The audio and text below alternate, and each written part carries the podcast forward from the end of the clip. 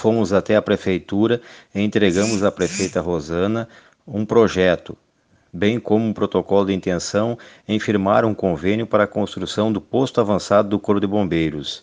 Convênio esse onde a prefeitura fará a doação da área e o Corpo de Bombeiros, através do governo do estado de Mato Grosso, irá disponibilizar o recurso para a construção.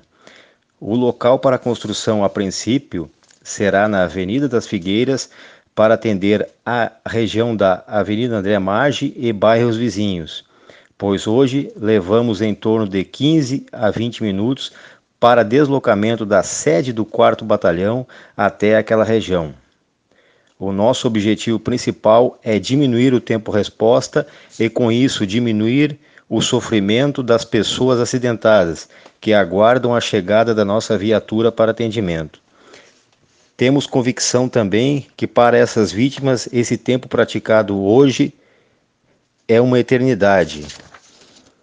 Esperamos e estamos, e estamos trabalhando incansavelmente para que esse projeto se torne realidade e, com isso, iremos prestar um atendimento com maior rapidez à população que mora naquela região.